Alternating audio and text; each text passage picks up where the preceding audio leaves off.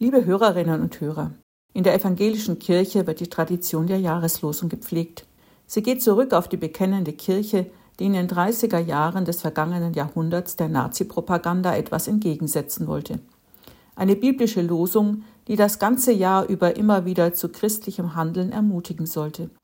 Bis heute wurde diese Tradition beibehalten. Die Jahreslosung für das Jahr 2024 lautet Alles, was ihr tut, geschehe in Liebe.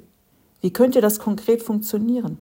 Ich denke dabei spontan daran, dass es unserem Miteinander in diesem Jahr gut täte, wenn wir einander mit freundlichem, respektvollem, ja liebevollem Blick wahrnehmen, wenn wir uns immer wieder daran erinnern, alle Menschen, die mir begegnen, sind von Gott geliebt wie ich.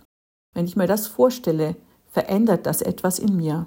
Probieren Sie es einmal aus. Gute Erfahrungen dabei wünscht Ihnen Pfarrerin Barbara Renger.